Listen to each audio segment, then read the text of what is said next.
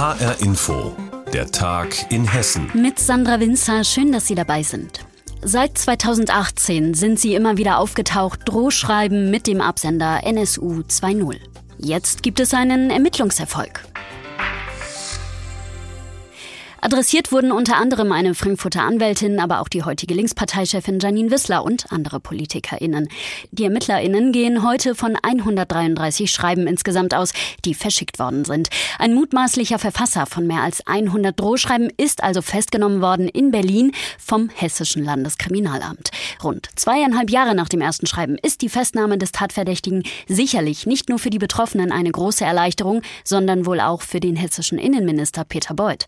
Denn der stand wegen der möglichen Verwicklungen der hessischen Polizei stark unter Druck. Ein 53 Jahre alter Erwerbsloser, vorbestraft, unter anderem wegen rechtsmotivierter Straftaten. Und kein Polizist. Es ist vor allem dieses Detail, das Hessens Innenminister Peter Beuth zu dieser Aussage verleitet hat. Der Ermittlungserfolg ist auch ein Signal an alle, deren Vertrauen in die Sicherheitsbehörden geschwunden ist. Der Tatverdächtige ist, wie zwischenzeitlich immer wieder gemutmaßt wurde, kein hessischer Polizist und hat der hessischen Polizei nie angehört. Falls sich der Verdacht bestätige, könne die gesamte hessische Polizei aufatmen, so Beuth. Seit August 2018 soll der tatverdächtige 53-Jährige mehr als 100 Drohschreiben mit dem Absender NSU 2.0 verschickt haben. In einigen Fällen hatte es zeitnah vor dem Versand der Schreiben Datenabfragen an hessischen Polizeicomputern gegeben. Nach Angaben der Nachrichtenagentur dpa könnte sich der Verdächtige einige Informationen auch bei Behörden wie dem Einwohnermeldeamt beschafft haben. Für Hermann Schaus von der Fraktion Die Linke im Hessischen Landtag reichen die aktuellen Entwicklungen nicht aus, um die hessische Polizei zu entlasten. Der Innenminister spricht jetzt alle Polizeibeamtinnen und Beamte frei und negiert damit, äh, dass als es begann mit dem ersten Drohschreiben, ähm, da eine Datenabfrage im ersten Frankfurter Polizeirevier vorgenommen wurde und die sechs äh, darin involvierten äh, Polizeibeamten einer rechtsextremen und ausländerfeindlichen Chatgruppe immer noch suspendiert sind. Dass es über 70 Ermittlungsverfahren bei hessischen Polizeibeamtinnen und Beamten gegeben hat. Auch für SPD und FDP im Hessischen Landtag ist das Thema noch nicht erledigt. Es müsse vor allem geklärt werden, ob der Verdächtige ein Einzeltäter sei. Alle Hintergründe müssten lückenlos aufgeklärt werden. Die AfD-Fraktion begrüßte die Festnahme, rief aber dazu auf, sich mit weiteren Spekulationen zurückzuhalten. Ähnlich sah das auch Jens Mohrherr, der hessische Landesvorsitzende der Gewerkschaft der Polizei. Die Ermittlungen müssten jetzt zeigen, ob und wenn ja, welche Spuren nach Hessen führen. Deutliche Kritik übte Mohrherr an einem Generalverdacht gegen die Polizei. Die Summe der Einzelfälle, das ist das, was die letzten zweieinhalb Jahre äh, sehr schwer wiegt und was natürlich äh, der geneigte Betrachter gerne mal in einen Mixer schmeißt und dann wird äh, eben so ein Generalverdacht raus. Und das ist das, was wir kritisieren. Und hier wünschen wir uns mehr Sensibilität und dann auch zu Recht eine Entschuldigung der politisch Verantwortlichen. Einer der Adressaten für diese Forderung, der hessische Innenminister. Der hätte als oberster Dienstherr der Polizei seinen Beschäftigten besser den Rücken stärken müssen, so Mohrherr. Beuth wiederum versprach, dass die Ermittlungen im Fall NSU 2.0 weiterhin akribisch fortgesetzt würden. Außerdem werde man aus dem jetzigen Erfolg Lehren ziehen für die künftige Arbeit der Sicherheitsbehörden. Nach Informationen des Hessischen Rundfunks hatte eine Kombination aus klassischer Ermittlungsarbeit und Darknet-Recherche zur Festnahme des mutmaßlichen Täters geführt. Demnach war er in einem rechtsextremen Forum aufgefallen. Ein linguistisches Gutachten habe eine Ähnlichkeit mit der Sprache der Drohschreiben aufgewiesen. Den Strafverfolgungsbehörden soll es dann gelungen sein, über den Provider an die Daten und die IP-Adresse des 53-Jährigen zu gelangen.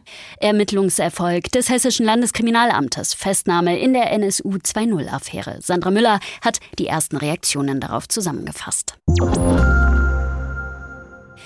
In Frankfurt wird es zunächst keine Fahrverbote geben. Die Luftqualität in Hessens größter Stadt hat sich in den vergangenen Monaten offenbar positiv entwickelt. Ein wesentlicher Grund hierfür ist natürlich auch die Corona-Pandemie. Einzelheiten zur reinen Luft und erstmal eben keinen Fahrverboten in Frankfurt fasst HR Hessen-Reporter Jonas Schulte zusammen. Es ist ein Tag zum Durchatmen für Autofahrer in Frankfurt. Die Luft ist rein. Zumindest so rein, dass Fahrverbote in der Stadt jetzt erstmal vom Tisch sind. Erstmal. Corona hat dafür dafür gesorgt, dass sich die Stickstoffdioxidwerte in den vergangenen Monaten verbessert haben. Durchatmen kann auch Hessens Umweltministerin Priska Hinz. Darüber bin ich natürlich sehr froh, dass es weiterhin keine Fahrverbote braucht in Frankfurt.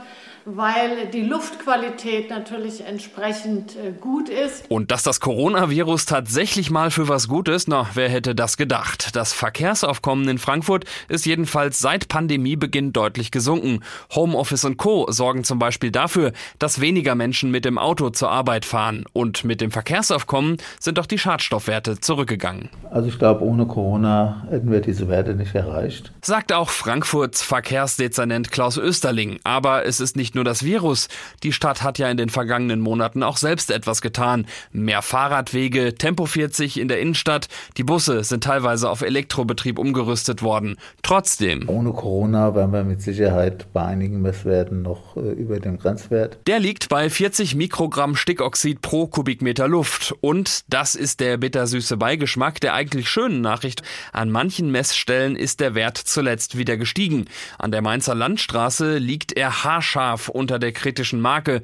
Auch am Erlenbruch in der Nähe der Eissporthalle ist es nicht mehr weit bis zur 40. Und deswegen ist es notwendig, dass weiterhin viele Bürgerinnen und Bürger aufs Fahrrad steigen, zu Fuß gehen, den Bus oder die Bahn nehmen damit auch im Oktober kein Fahrverbot verhängt werden muss. Sagt Priska Hinz, denn ob Fahrverbote nötig werden, das wird von Quartal zu Quartal bewertet.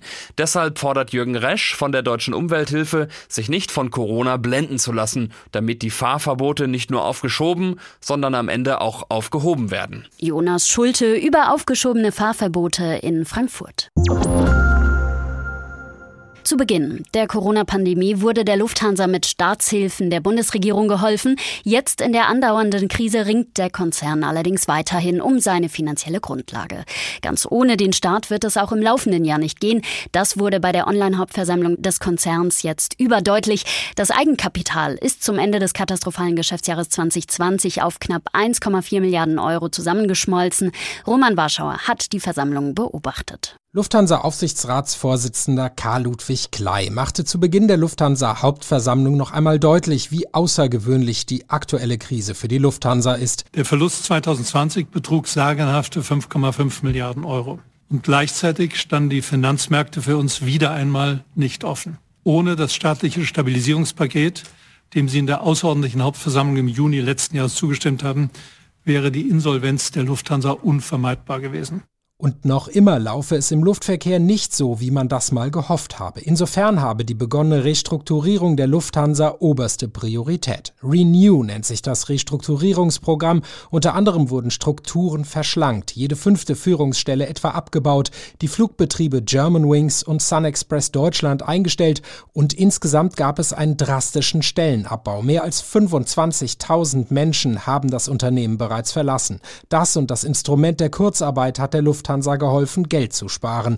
Lufthansa-Vorstandschef Carsten Spohr. Durch unsere konsequenten Maßnahmen konnten wir unseren Liquiditätsabfluss kontinuierlich reduzieren. Von einer Million Euro pro Stunde zu Beginn der Pandemie auf derzeit rund eine Million Euro alle vier Stunden auch wenn jede einzelne davon schmerzt. Und so musste die Lufthansa bisher bei weitem nicht die staatlichen Hilfen von insgesamt 9 Milliarden Euro in Anspruch nehmen, die ihr vor allem von Deutschland zugesichert wurden. 3,3 Milliarden Euro wurden verwendet und davon eine Milliarde Euro sogar schon wieder getilgt. Die Lufthansa will deswegen schnell wieder auf eigenen Beinen stehen. Einer Kapitalerhöhung von bis zu 5,5 Milliarden Euro sollten die Aktionäre deswegen grundsätzlich heute zustimmen. Der Zeitpunkt Zeitpunkt und die Höhe einer möglichen Kapitalerhöhung sind aktuell noch nicht entschieden.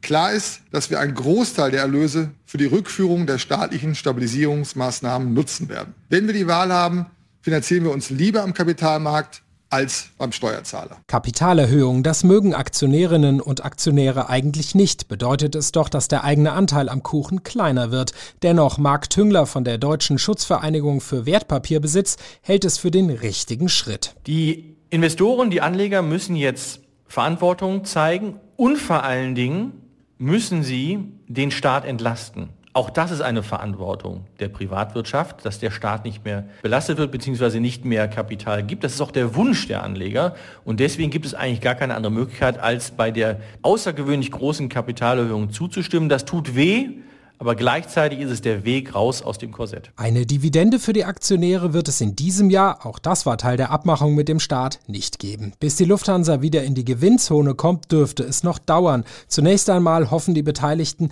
dass sich dieses Jahr noch einigermaßen positiv weiterentwickelt. Carsten Spohr. Nach einem immer noch stark von der Pandemie belasteten ersten Halbjahr erwarten wir, dass sich die Erholung der Nachfrage in der zweiten Jahreshälfte global beschleunigt.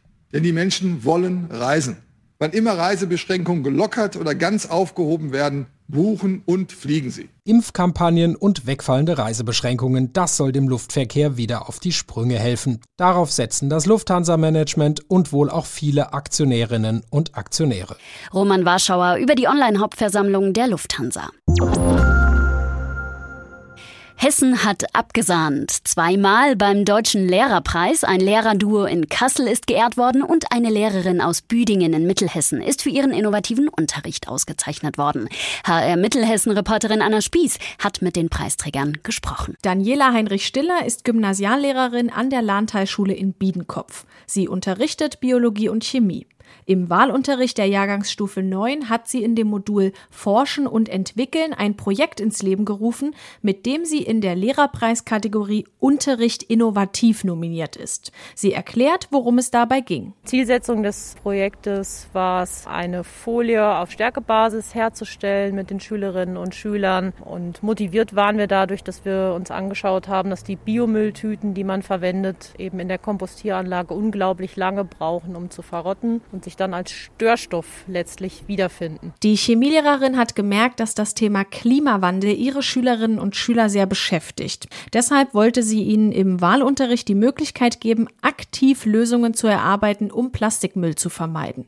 Wochenlang haben sie in kleinen Gruppen erforscht, ob sich aus Stärke als pflanzlicher Rohstoff Verpackungen herstellen lassen, die umweltfreundlich und biologisch abbaubar sind.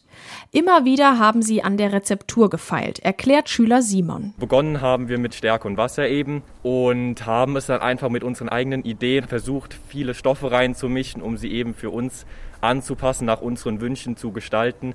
Das waren dann zum Beispiel Puddingpulver oder Kakaopulver, was wir dann reingemischt haben, einfach zu schauen, was passiert damit, wie können wir dieses vorhandene Modell eben für uns so anpassen, dass unsere Eigenschaften, die wir letztendlich erreichen wollen, dann eben auch erreichbar sind. Entstanden sind am Ende verschiedene Produkte, die sich aus der Ursprungsidee weiterentwickelt haben. Das hat auch Daniela Heinrich Stiller überrascht. Eine Gruppe von zwei Schülerinnen hat zum Beispiel eine Art antibakterielles Pflaster entwickelt, was durch Honig zur Wundheilung eingesetzt werden kann. Die Gruppe um Jona Schwarz hat eine Art Pommesschale entworfen. Eine tolle Erfahrung, sagt er. Plastikmüll ist ein großes Problem in unserer Zeit und da wirklich was aktiv gegen tun zu können, ja, das hat einfach mega Spaß gemacht. Auch wenn wir viele Rückschritte hatten, wir waren immer weiter dran, wir haben immer auf die anderen Gruppen gebaut und wir haben am Ende wirklich ein äh, Projekt entwickelt, was sich wirklich sehen lassen kann. Und dann hat mich noch fasziniert diese Idee einfach aus, aus Stärke und Wasser und ein bisschen Salz ein Produkt entwickeln zu können, was so ähnlich ist wie Plastik. Nur eben nachhaltig. Daniela Heinrich-Stiller ist stolz auf ihre Schülerinnen und Schüler und hofft, dass das Modul Nachahmer an anderen Schulen findet. Deshalb hat sie sich damit auch für den Lehrerpreis angemeldet. Und abgeräumt. Hessen hat in zwei Kategorien beim Deutschen Lehrerpreis gewonnen. Vielen Dank, Anna Spieß. Und das war der Tag in Hessen mit Sandra Winzer. Die Sendung finden Sie täglich auch als Podcast auf hrinforadio.de.